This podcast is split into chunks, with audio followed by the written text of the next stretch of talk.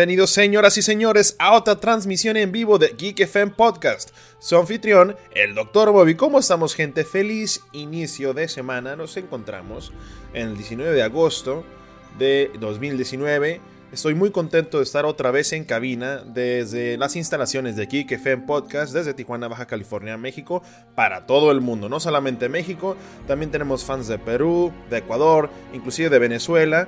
Eh, primordialmente Estados Unidos porque somos vecinos aquí al norte, pero por todas partes de las Américas nos están escuchando. Un saludo a todos mis hermanos eh, sudamericanos y norteamericanos. Pues bueno, vamos a empezar a hablar un poco, algo nuevo que no habíamos tocado en Geek FM Podcast, pero que es parte de la, de la cultura geek, ¿no? Que es el anime.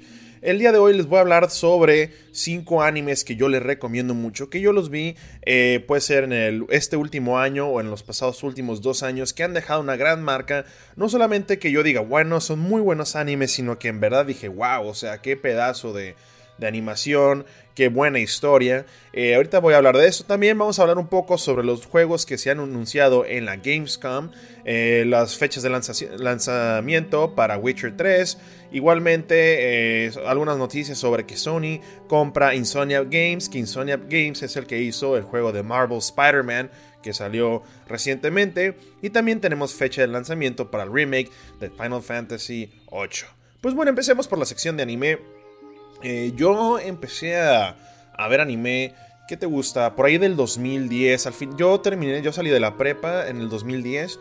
Más o menos 2009, 2010. Yo empecé a ver anime. Ahora, yo no lo considero, o más bien no lo cuento, porque técnicamente sí es anime a Pokémon. Ese fue, si somos estrictos, mi primer anime que yo vi en la televisión abierta por el canal 5. Yo veía, pues, Pokémon. De repente pasaba Dragon Ball Z. Eh, pero yo creo que de esos yo veía más eh, Pokémon. Pero en verdad yo no los consideraba mucho como anime anime como los de ahorita. Porque eran muy demasiados populares y pasaban, pues yo los veía en español o en inglés, dependiendo, porque a veces la televisión abierta de Tijuana, pues nos llegan más canales en inglés que en español. Eh, asimismo, hasta que llegó la prepa fue cuando empecé a ver, ya cuando ya creció mucho más el internet, por ahí del 2009, 2008, y empecé a escuchar más sobre anime, especialmente uno de los que empecé a ver eh, fue Naruto. Eh, Naruto lo empecé ya a ver ya cuando estaba el Naruto Shippuden, que Naruto Shippuden es cuando ya el, el Naruto ya es un adolescente que ya regresa a la aldea de Konoha después de irse a entrenar con su profesor y mentor, el señor Jiraiya, también conocido como Ero Zenin. Bien, regresa a la aldea de Konoha. Es cuando yo lo empecé a ver. Obviamente yo lo empecé a ver desde el original, desde cuando el Naruto era morro. Pero pues ya tenía más de 300 episodios eh, que ya habían salido. Entonces tuve bastante eh, entretenimiento. Y después de pasar mucha paja, que Naruto se distingue por tener demasiada paja entre la secuencia y la continuidad de sus episodios. Llegamos a Shippuden y la verdad fue uno de los primeros animes que yo vi seriadamente. Porque los de Pokémon, pues yo veía, como es clásico, también pasaba mucho en Dragon Ball Z, que pasaba, no sé, la saga de Freezer o de Cell. Y iba a el último episodio y ¡pum!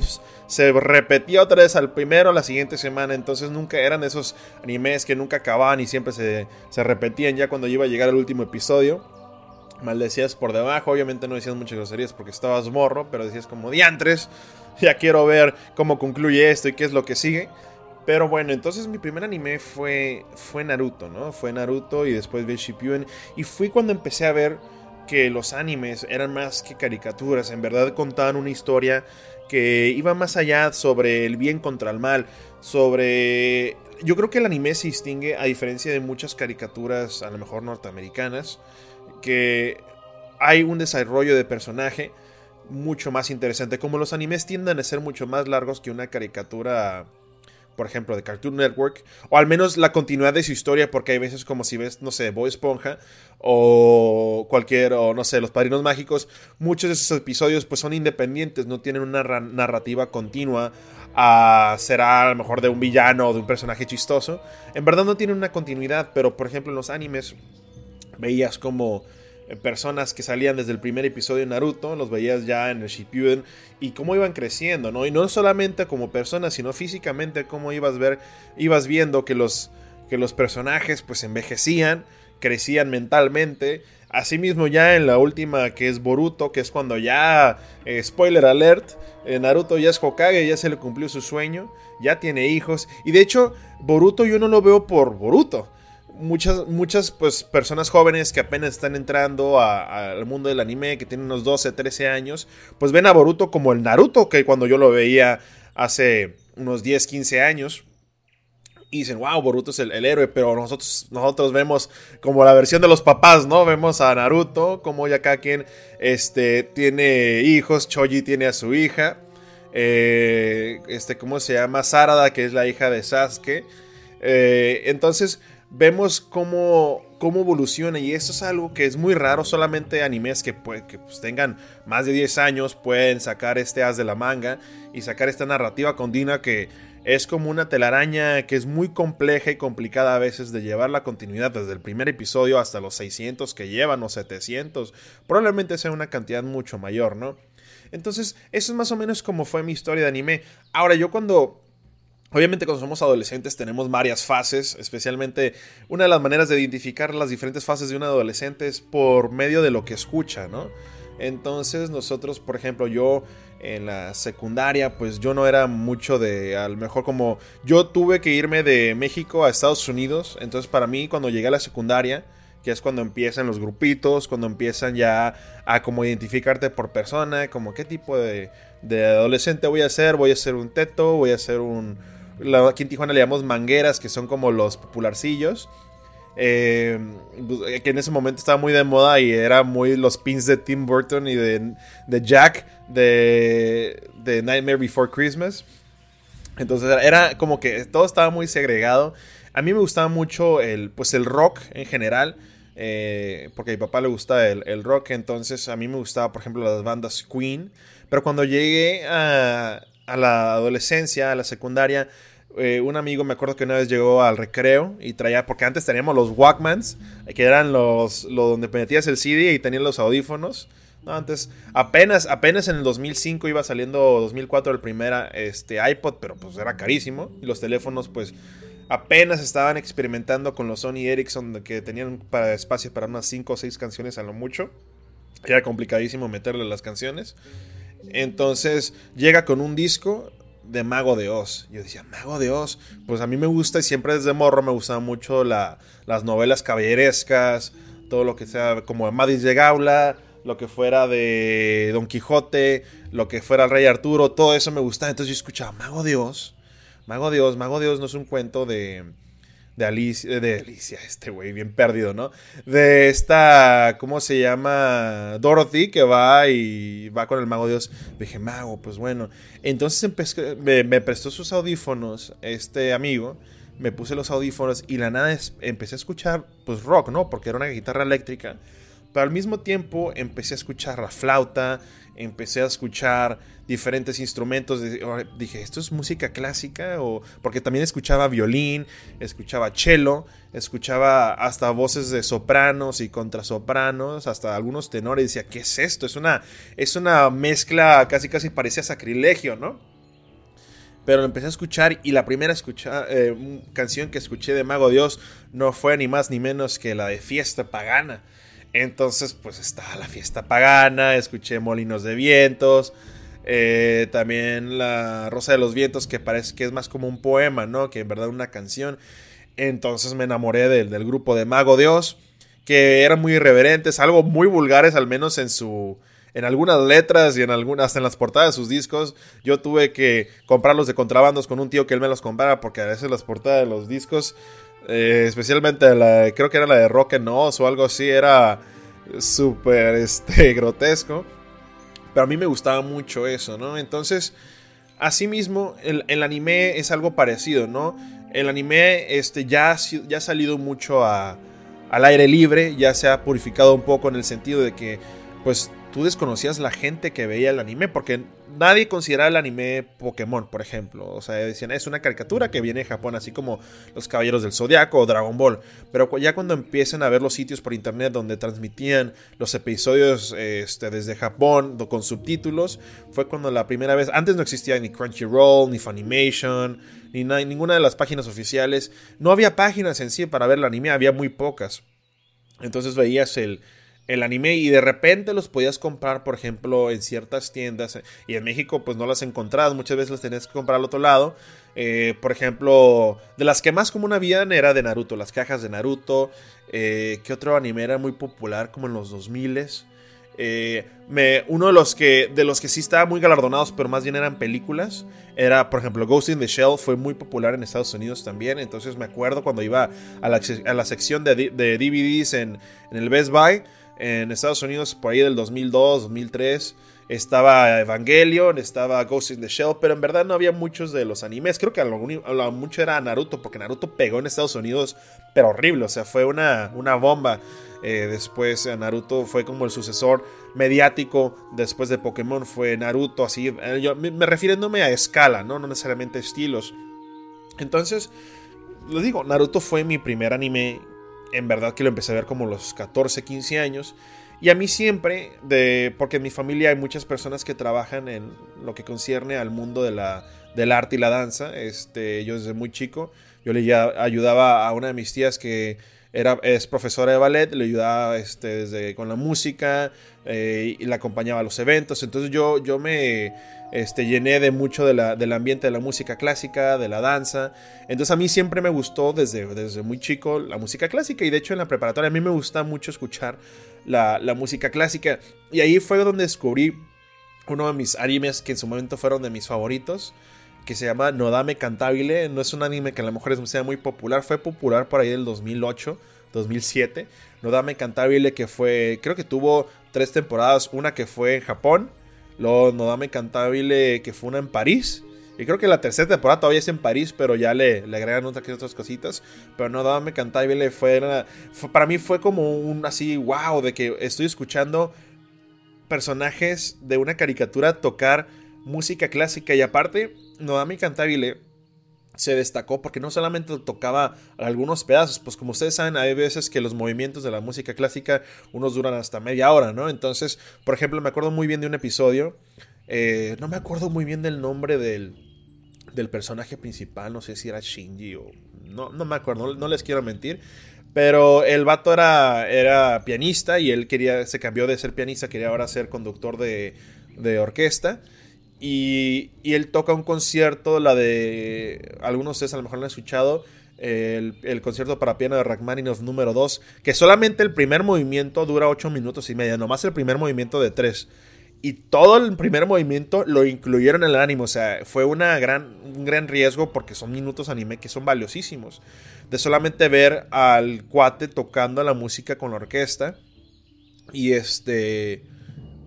Y fue, y fue un hitazo de show, ¿no? El Nodame Cantabile. Y pues voy a hablar de, eh, de, de, diferentes animes que pues me han impactado no solamente en el aspecto que se me hacen padres, porque hay muchos animes, muchísimos que he visto, y ni, ni de chiste soy conocedor de animes porque no lo soy. O sea, solamente soy como. Tampoco no quiero decir que soy poser. O sea, sí sé lo suficiente para defenderme. Pero no lo suficiente para. Para decir que soy un otaku o que. Y no lo veo como algo malo, sino. O que simplemente soy conocedor del tema, ¿no? Entonces, los cinco animes que yo les recomiendo, señoras y señores, es, son los siguientes. Esos son los que he visto recientemente. No quiere decir que sean mis animes favoritos, pero son los que he visto. Y los vi en la plataforma de Crunchyroll. Ahí los veo, yo siempre les digo a esa gente, vean los animes en las páginas oficiales que, que sean de paga. ¿Por qué? Porque esto es lo que pasa, señoras. Eh, antes se entendía porque no existían las plataformas. Y muchas de las plataformas que existían estaban eh, cerradas por región. ¿Qué quiere decir? Que solamente las puedes ver en Estados Unidos. Entonces, sí se entiende que antes se usara mucho, pues, meterte a las páginas de anime gratuitas y, y verlas, ¿no? Pero ahora, eh, pues hay que, hay que pagar gente y no cuesta mucho. Y la verdad, este, pues es tanto dinero al mes por ver unas sinfín de animes.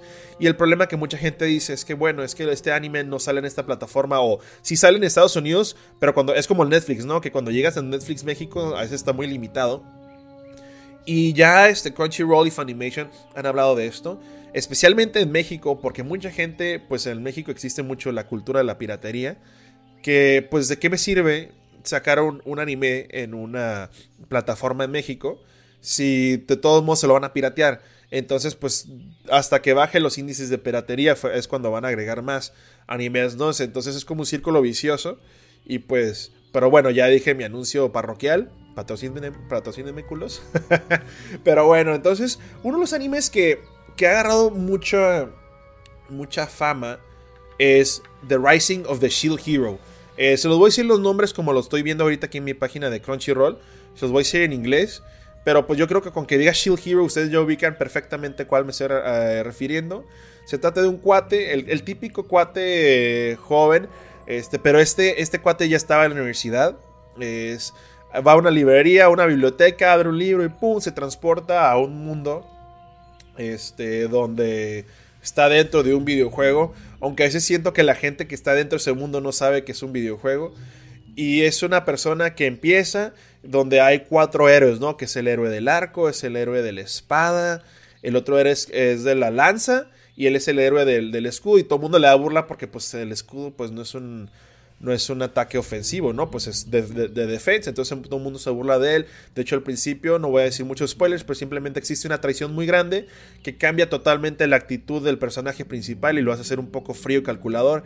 Pero está tan, pero tan bien escrito, gente. Eh, the Rising of the Shield Hero está tan bien escrito que es impresionante. Porque es impresionante cuando haces un anime de un tema que se ha sobreexplotado en los últimos tres años y aún así es exitoso. ¿A qué me refiero? Desde que salió Sword Art Online, yo creo que la cúspide de, ese género llegó con Sword Art Online. El típico eh, anime que estás atrapado en un, en un juego en línea de realidad virtual. Este no fue el primero, ¿eh? ya veíamos esto con, por ejemplo, el anime de Punto Hack. Ya, ya, había varios animes que hablaban sobre este tema, pero yo creo que el que llegó como fama ya internacional fue Sword Art Online, que para mí Sword Art Online nomás tiene una buena temporada, que es la primera. Para mí, todas las temporadas de Sword Art Online debe haberse tratado sobre cómo están atrapados en el primer mundo de Aincrad. El de Gone Gale Online estuvo bien, pero el de Alkalization, el de las hadas, ya se me hizo ya media payasada, no me gustó mucho. Pero entonces es como cuando fue el tema de los zombies, ¿no? Cuando salió The Walking Dead en el 2011, 2010. O sea, ya los zombies ya pasaron de moda, ya lo de los lo de los juegos o de los animes donde te quedas atrapado en un juego realidad virtual, como que también ya había pasado de moda, pero llega The Rising of the Shield Hero y dice, ni madres, esta es mi historia y la van a escuchar, ¿no? Como tíos en Final Fantasy X, esta es mi historia. Entonces, The Rising of the Shield Hero, gente, no se la puedo recomendar lo suficiente, es buenísima. No quiero hablar mucho del anime porque les spoilearía mucho, pero es muy inteligente porque es un anime donde no nomás se concentran en su personaje principal. Hay, episodios donde inclusive el personaje principal no sale mucho y sale como en segundo plano y se concentran en desarrollar la historia de los acompañantes. Y los malos, pues no simplemente son malos de que.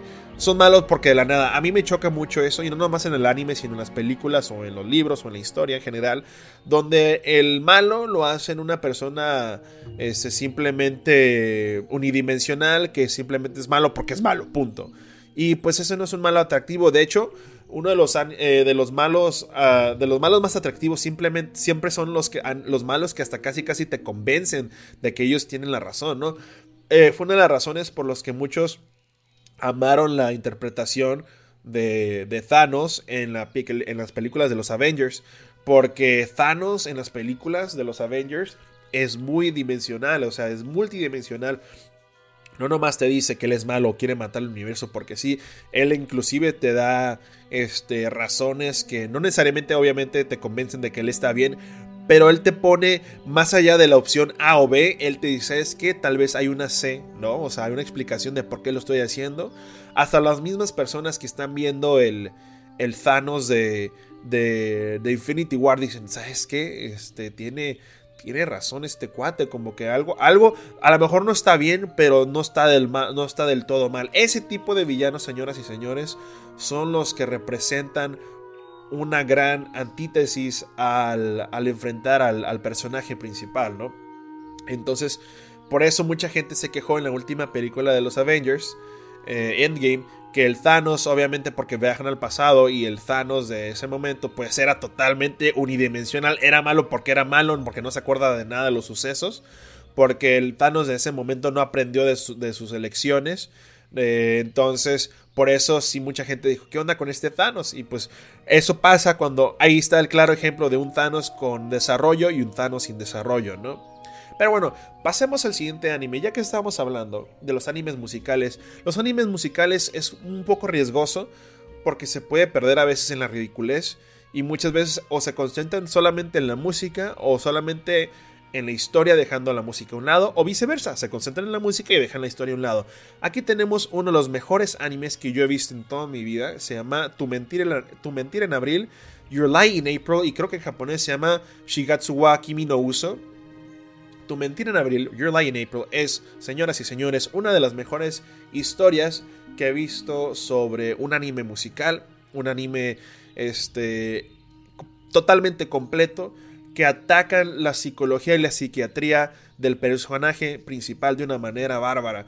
Muchas veces pues vemos una caricatura y sabemos que el bueno es el bueno, el malo es el malo, los acompañantes pueden que se sacrifiquen por el bueno, pero al, al, final de cuentas sabemos que el bueno va a ganar, ¿no? Pero en este caso estamos hablando y algo que se distingue mucho los, de los japoneses, que les gusta mucho ahondar mucho, perdón la redundancia, en la psicología y la psiquiatría de sus personajes. Aquí estamos hablando del personaje principal que tiene como un trauma porque la mamá del personaje principal abusaba mucho de, él. La mamá era eh, pianista profesional, era maestra de piano y la mamá tenía los minutos contados de su vida. Sí, tenía los minutos contados, entonces se estaba muriendo y quería que su hijo pudiera sobrevivir él mismo. Por eso abusaba de él, o sea, abusaba me refiero a que lo forzaba a practicar, a ser exacto, a que el vato fuera una máquina en el piano y fuera perfección, ¿no? Por eso mucho él, de chico, pues eh, se veía que a los 7, 6 años ya estaba en concursos profesionales, era un genio, todo el mundo lo considera un genio, hasta que un día se quebró. Obviamente no quiero ahondar mucho en la trama, porque si no lo han visto, por favor gente, Tu Mentira en Abril, Your Lie in April, uh, Shigatsu wa Kimi no Uso lo pueden encontrar en uh, Crunchyroll, en Funimation, en muchísimas diferentes plataformas. No hay que darle el gol a algunas hasta que nos patrocinen. Por favor, patrocínenos. es un anime excelente donde el personaje principal este, va encontrándose con diferentes personas que tienen diferentes afinidades a diferentes instrumentos musicales, donde va haciendo la travesía y cómo crece desde un niño asustadizo con traumas del pasado hacia un músico que se logra liberar o no, pues ustedes lo tienen que ver de las cadenas de su pasado para poder disfrutar del momento y de la música, que se da cuenta que no la música solamente es partitura que está escrita en un libro, sino es algo que tú tienes que vivir y emanar de tu corazón. Your Lie in April, eh, Shigatsu wa Kimi no Uso, está en cualquier plataforma de anime que quieran ver, es súper popular y aparte uno de mis, uno de mis gustos culposos de, la, de un grupo japonés que se llama Goose House. Es el que produce la canción del intro. Goose House lo pueden buscar así, como casa del... ¿Qué sería el Goose? Como ganso. Este, Casa de Ganso, eh, Goose House. Buenísima la banda, es mi eh, gusto culposo. Eh, lo pueden ver en mi historial de YouTube. lo tienen que ver, señores. Attack on Titan es un anime que ya ustedes conocen, no ocupa introducción. Eh, quiero hablar de Attack on Titan porque recientemente, porque la temporada 2 Attack on Titan me dio hueva, la neta. Eh, me dio hueva porque empieza la temporada 1 con una mezcla de acción frenética, de intensidad, de masacre, de el pueblo está cayendo, los tanes nos están invadiendo, tenemos que correr, tenemos que organizarnos. Ahí vimos cómo la valentía de Eren salía a la luz, la profesionalidad y la frialdad de mi casa que salía a la defensa de Eren. Luego veíamos a Armin que como lentamente de una persona nerviosa se iba convirtiendo en el líder no solamente de la banda de amigos, del trío de amigos, sino el líder del nuevo ejército de, del mundo ahí de Attack on Titan. Vemos cómo Attack on Titan fue evolucionando de la primera temporada que estuvo genial, de la segunda temporada que la neta me dio hueva, como que se concentraron mucho en presentar demasiados personajes. Siento que como tenían menos espacio que en los mangas, como que rushearon demasiado la segunda temporada. Pero la tercera temporada, o la más bien, no sé si sea la segunda temporada, la segunda parte de la segunda temporada que acaba de salir este año. Genial, señores. Todo lo que no habían visto en la temporada 2, aquí está. Por fin vemos peleas titánicas, para no caer en la redundancia. Peleas increíbles donde personajes principales se sacrifican. Y de hecho, en Crunchyroll fue este, calificada como el mejor episodio del anime de todas las historias, donde, uno de los personajes principales se sacrifica de una manera increíble. Lo tienen que ver, no los quiero spoilear, pero está el episodio on fire, como diría el Nalgón Martinoli.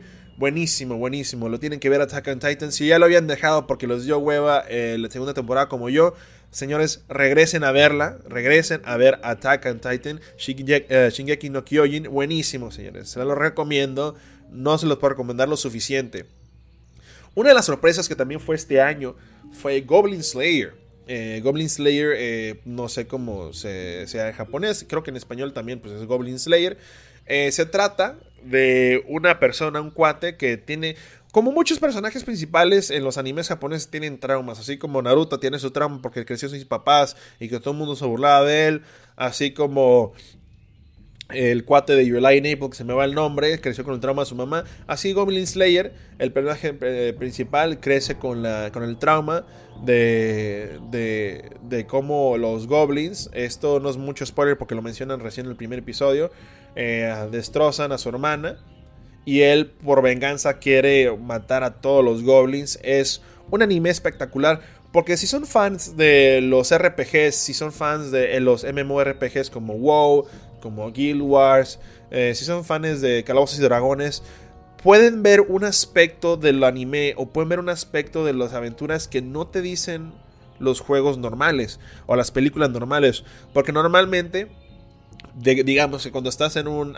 en un aprieto, en, por ejemplo, no sé qué te gusta en, en Sword Art Online, por ejemplo, te, pegan y desapareces y te conviertes en partículas. Aquí en Goblin Slayer, si te dan un trancazo, sale la sangre. Si te dan un espacio, te cortan a la mitad. O sea, hay demasiado, está demasiado fuerte al principio. Obviamente muchos van a decir, no, que eso no es nada. Yo vi el Fenlid cuando tenía 7 años. No, pues sí, güey. Pero lo que voy es que Goblin Slayer es muy gráfico, especialmente el inicio. Y es muy gráfico no solamente en cuestión de que se ve desnudez o se ve sangre, simplemente es muy gráfico porque habla sobre la crudeza de cómo son las aventuras. Inclusive es una a veces hasta muy técnicos de que hay una hay una parte donde le está acompañando a algunos aventureros dentro de una cueva y les dice, "Oye, no te traigas una espada larga porque las espadas largas no te sirven de un carajo en una cueva cerrada." Entonces, y de hecho vemos como un cuate trae una espada larga, se atora la espada y lo destrozan. O sea, vemos como las aventuras de fantasías que te cuentan en los libros. Que, ay, fueron los aventureros y se metieron en las cuevas y pelearon contra los, dragones.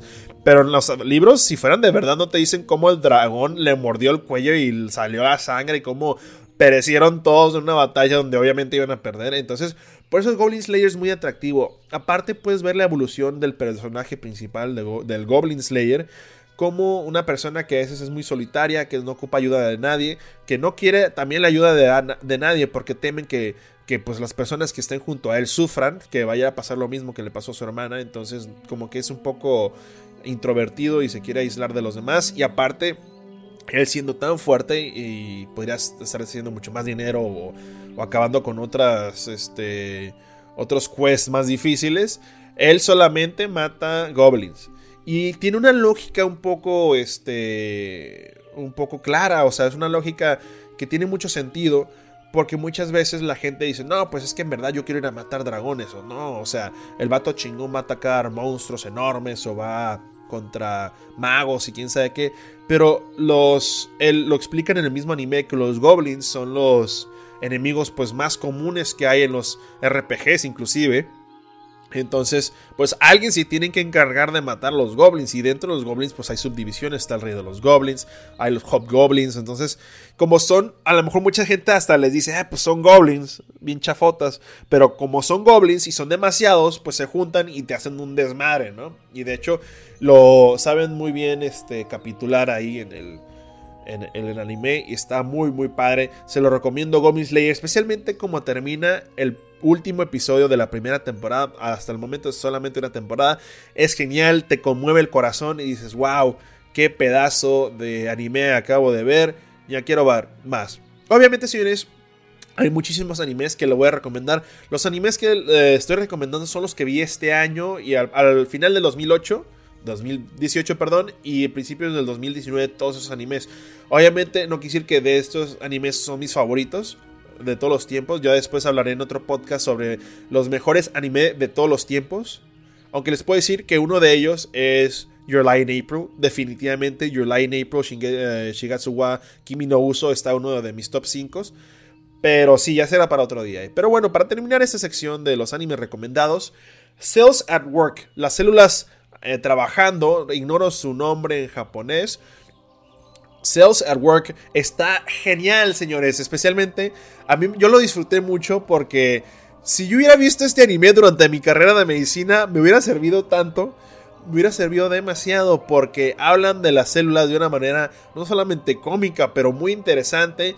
Como puedes ver gráficamente, visualmente estás viendo las células, cómo se mueven de un lado para otro, cómo reaccionan ante los eventos. Por ejemplo, vemos a, los, a las enanitas que son las plaquetas, ¿no? Que son un chorro y, por ejemplo, cuando hay una lesión o un trauma, las plaquetas se tienen que agarrar de las manos y se tienen que juntar para hacer el coágulo y que ese coágulo tape la apertura hacia el ambiente y puedan llegar eh, se cree la fibrina y se cree otra vez la dermis que se la epidermis que se perdió en ese momento y pues vuelve a tapar pues la lesión, ¿no? Y vemos también los glóbulos blancos, los glóbulos rojos, como este algo que a veces nos los explican de una manera tan complicada en la escuela, porque la verdad, como lo aprendes en la escuela es aburrida, simplemente te dicen, no, pues están las células rojas, los glóbulos rojos, los eritrocitos, los glóbulos blancos, está la linfa, está las plaquetas, está esto, o sea, la neta cuando te lo dicen así nomás contado y sin sin nada, o sea, con puras letras, pues está bien aburrido. Pero cuando lo ves en un anime está muy padre, especialmente porque se tomaron muchas libertades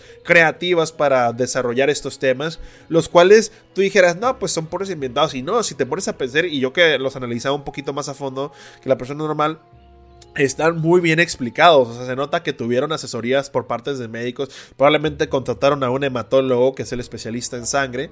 Y pues le estuvo diciendo cómo funcionaba. Especialmente cuando había el ataque por un virus, o por una bacteria, o por sepsis, o por choque hemorrágico. Estuvo muy padre, se los puedo recomendar. Eh, no sé si es exclusivo de Crunchyroll. Pero este. O de Funimation. No lo ignora la verdad. Pero yo lo vi en Crunchy. Muy bueno. Cells at Work aparte de que está divertido, es muy informativo y, la verdad aprendes, ¿no? Son de los pocos animes que, te enseñan algo productivo para tu vida. Pero bueno, gente, esos son los cinco animes que yo les recomiendo que vi esta temporada. Muchos de ellos ya habían salido desde hace como tres años. Pero está bien, gente. Eh, yo se los recomiendo, la verdad. Véanlos. Eh, se los recomiendo como una persona que no es experta en anime. Simplemente me gusta. Soy como una persona que sabe lo suficiente, pero no, no tanto para decirse que es experto ni nada, pero me gustan lo suficiente y creo que si comparten mis gustos les va a gustar estos animes, la verdad son muy buenos. Pasamos para noticias, gente. Eh, tenemos varias noticias, entre ellos eh, va a salir Witcher 3 para Switch, ya fue anunciado en la Gamescom que va a salir el 15 de octubre de este año. Witcher 3, The Wild Hunt para Nintendo Switch. Al parecer también va a salir con su contenido descargable. Eh, Witcher 3, el cual salió en el 2015 por la compañía de CD uh, Projekt Red, que si era una compañía famosa, ahora se hizo ultra famosa. Llegó a nivel de Deus, llegó a un nivel impresionante. La compañía CD Projekt Red, la misma que está encargada, iba a sacar para el siguiente año, en, abril, este, lo que es Cyberpunk un juego que mucha gente está esperando. CD Projekt Red no solamente hizo un RPG con Witcher 3, hizo una historia que ya llevaba dos Witchers anteriormente realizados, que habían salido para computadora, después salió para Xbox. Pero Witcher 3, que salió para todas las consolas, bueno, ahora ya todas las consolas, incluyendo Nintendo, eh, fue un juego que muchas de las compañías de videojuegos, muchas de, los, de las casas editoras, eh, IGN, GameSpot, todos les dieron 10 perfecto, casi casi. Un juego increíble que no solamente es entretenido o tiene una buena jugabilidad, es, son de esos juegos de RPG que son tan buenos que hay veces que las historias, aparte de los side quests, las misiones alternas, hasta a veces superan las misiones centrales, que las misiones centrales son geniales, porque es un juego que te deja desarrollar la historia de un RPG de manera abierta. Y eso es complicadísimo. La primera vez que veíamos ah, esto, pero obviamente a un décimo de escala, fue con la trilogía de Mass Effect. por ejemplo, que es de la compañía de Bioware, la trilogía Mass Effect, donde era un RPG, pero la verdad era un poco lineal y no eran tantas las, las misiones alternas. Ya para el Mass Effect 3 veíamos un poco más de libertad, pero era una historia de RPG con una gran narrativa, este, donde tenía sus misiones alternas. Pero ahora en Witcher 3 de eso, yo creo que se basaron un poco de eso, pero lo llevaron al siguiente nivel, donde tú puedes decidir hasta con quién tener romances, con quién aliarte, a quién ser tu enemigo, a quién ayudar, a quién no ayudar, y todas esas pequeñas decisiones afectan el futuro de cómo tú juegas el videojuego, cómo juegas Witcher 3 y cómo termina tu historia, vaya.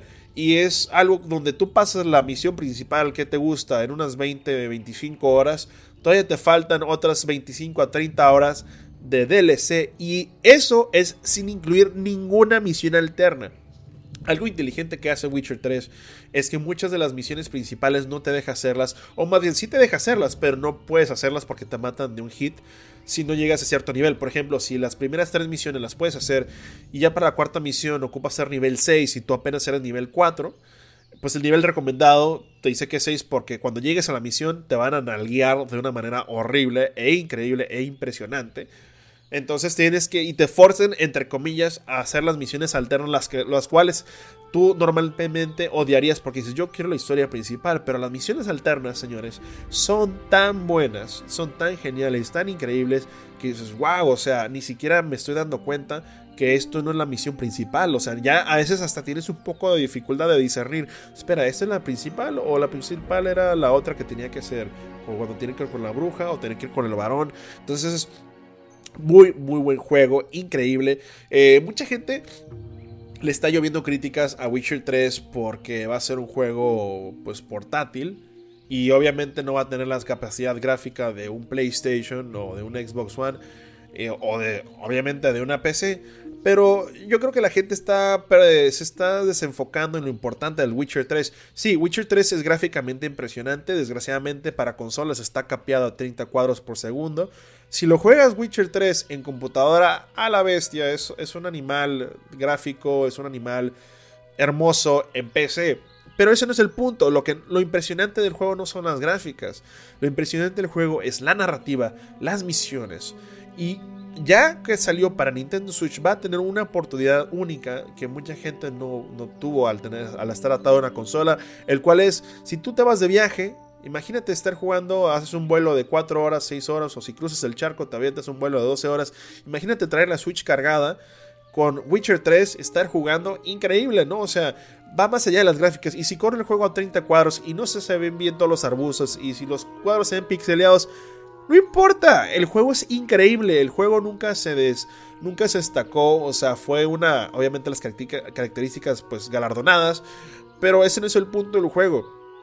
Por eso mucha gente y muchas generaciones actuales yo creo que está perdiendo la sensibilidad a la importancia y Nintendo siempre se ha enfocado en el gameplay, siempre se ha enfocado en el juego. Yo creo que por eso Nintendo quiso hacer el port del, Witcher, porque Nintendo no hace port de cualquier juego, o sea, cualquier juego que sale para PlayStation o Xbox, ellos no le hacen port, porque saben que ellos tienen que mantener una calidad este, siempre constante en sus instalaciones de Nintendo y cada juego que ellos saquen aunque sea de third party, aunque sea un juego que venga de otra compañía, ellos quieren que sea la misma virtud de excelencia, ¿no? Y pues Witcher 3 y CD Projekt Red se distinguen por estas virtudes y obviamente Nintendo quiso traer este juego, lo cual va a ser increíble. Eh, uno, porque muchas personas del 2015 apenas acaban de entrar a jugar ahora a esta nueva generación con el Switch. Mucha gente que a lo mejor tenían 14, 15 años cuando salió Witcher 3, ahora ya lo van a poder jugar. No que el, que el hecho que sea mature les vaya a evitarlo jugar, aquí todo el mundo les vale los ratings, lo van a jugar. Es un juego increíble, cargado de historia, de folclore de narraciones espectaculares que por lo mismo ya están haciendo una serie de Netflix encabezada por el señor Dios Superman, Henry Cavill, Dios lo tenga en su santa gloria, mi señor Pechotes, Henry Cavill va a ser el protagonista de la serie de Netflix. Eh, al principio tenía muchas dudas porque le pusieron una peluca media falsota, pero ya las nuevas imágenes y videos que he visto de Witcher ya me están dando más este, seguridad. Eh, al parecer no va a estar tan enfocada al lore de juego, sino al lore de los libros que salieron al principio. De hecho, son independientes del juego. Y pues se ve muy bien. Entonces yo creo que es una noticia increíble para los jugadores de la consola de Nintendo Switch. Y en general para la comunidad gaming es algo bueno que se hagan ese tipo de movidas para llevar juegos de calidad, juegos importantes a la portabilidad que ofrece el Nintendo Switch. Continuando con las noticias, eh, Sony compra Insomnia Games. Insomnia Games mucha gente lo va a conocer ahorita por los juegos del juego galardonado y muy bien vendido de Marvel Spider-Man que salió este año para, de manera exclusiva para el PlayStation 4. Insomnia Games es una compañía que desde hace mucho tiempo hacía eh, juegos exclusivos para el PlayStation. Creo que en el 2005 se les acabó la exclusividad, pero aún así solamente siguieron haciendo juegos para el PlayStation. Y Insomnia Games son los mismos cuates que te hicieron Ratchet Clank, son los mismos cuates que hicieron en el PlayStation 1 eh, y consecuentemente los Spyros del dragón ese moradito. Eh, son los que te hicieron Resistance, Fall of Man, el 2 siendo muy galardonado es una compañía que sabe traer buenos juegos para su consola exclusiva que es el PlayStation. Y ahora Sony, eh, yo creo que eh, con la seguridad y con la gran venta de copias que tuvo Spider-Man eh, en este 2019, Sony dijo, ¿sabes qué Insomniac? Tú has sido una compañía que has estado toda la vida con nosotros, has sido fiel a nosotros y aparte pues vendiste mucho dinero, vendiste muchos juegos, perdón, hiciste mucho dinero para Sony y pues bueno. Véngase tu reino, compramos Insomnia Games. Oficialmente la compañía desarrolladora de videojuegos Insomnia Games es parte de la familia de Sony. Y pues bueno, enhorabuena para Insomnia, si es algo que ellos querían hacer, pues bueno, obviamente se llevaron su la nota. Esperemos que muchos de los desarrolladores de Insomnia Games no hayan cambiado, que a veces eso pasa mucho el riesgo. Por ejemplo, cuando vimos eh, la compra de... ¿Se acuerdan, señores y señoras de EA cuando compró a BioWare? Mucha gente maldecimos en nuestro interior porque Bioware había sacado los juegos de Mass Effect. Eh, la trilogía más perfecta de un videojuego se llama Mass Effect. Eh, tal vez otra trilogía perfecta puede ser Halo 1, 2 y 3. Pero Mass Effect 1, 2 y 3 grandiosos. Después, justo después de que salió y el Mass Effect 1, EA dijo, wow, Mass Effect 1 pegó. Era un juego que no se supone que iba a ser popular en Xbox. Era un juego que salió para Xbox así exclusivo, eh, exclusivo. Dijeron, pues bueno, a ver qué pasa. Vamos a tirar este título de Bioware. Bioware siendo la misma compañía que hizo los Dragon Age, los mismos Knights of the Old Republic. Y fue señores. Entonces EA compró la compañía, pero después se fue a la mierda.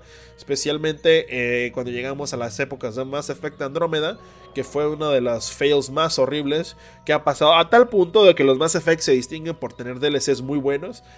A tal punto llegaron señores que Andrómeda no tuvo un DLC, simplemente dijeron, ¿sabes qué? Vamos a cerrar las oficinas, apaguen la luz, pongan la alarma antes de salirse, que ya se va a cancelar pues todo lo que tuvo que ver con Mass Effect Andrómeda, que fue hecho al carajo. De hecho, el desarrollador principal o el, director de los juegos, del juego de Andrómeda no fue Casey Hudson. Casey Hudson es el, fue el encargado de hacer Mass Effect 1, 2 y 3. Y pues vemos como Andrómeda, su ausencia, eh, pues hizo mucho eco, ¿no? Entonces vemos ahora que esperemos que Insomnia Games eh, no le pase esto. Lo bueno de Insomnia Games es que toda su vida trabajado con Sony, aunque haya sido de manera independiente. Toda su vida, todos sus juegos los sacaron para Sony. Entonces, yo creo que fue una compra muy lógica, muy segura, muy entendible. Entonces, yo, creo, yo no creo que vayan a cambiar a, a muchas de las personas que estuvieron en Insomniac, porque pues ellos saben que su, su simbiosis hacen grandes juegos como el que vimos de Marvel Spider-Man, que fue multigalardonado. Ya por último, señores, tenemos la noticia que ya en el Gamescom también anunciaron eh, un poco de gameplay de Death Stranding, el nuevo juego de, de Hideo Kojima, que por alguna razón arroba bachucho lo odia dice que nomás es puro humus y espejos, pero yo creo que Hideo Kojima, eso sí lo voy a dar, Hideo Kojima es un director frustrado que, que llegó a la... que como no pudo ser director en la vida real, fue director en los videojuegos y ahí nos dimos cuenta que Hideo Kojima es un deus, es un dios, eh, generó grandes juegos como la saga de Metal Gear Solid, que no nada más son aventuras eh, grandiosas en el PlayStation, eh, sino fueron unas aventuras y narraciones cinemáticas, a lo mejor a, a veces demasiadas complicadas, porque yo creo que la persona que logre explicar la historia de Metal Gear Solid, yo creo que le van a dar un premio Nobel a la literatura porque es increíble, es demasiado, pero Hideo Kojima ya saben que es un artista japonés, eh, desarrollador de videojuegos, conocidos por su excelencia y pues bueno, él antes era el, el chico póster de Konami. Problemas y diferencias de Konami. Konami lo corrieron y de hecho, cuando fue el premio de los juegos que se celebra en Inglaterra, no lo dejaron de aceptar su galardón, que fue la compañía de Konami muy criticada. Y de hecho, después que se fue él, hicieron Metal Gear Survive, que fue de zombies, pero fue una basura ese juego, basura con B de burros a los de Konami, una basura enorme. Entonces...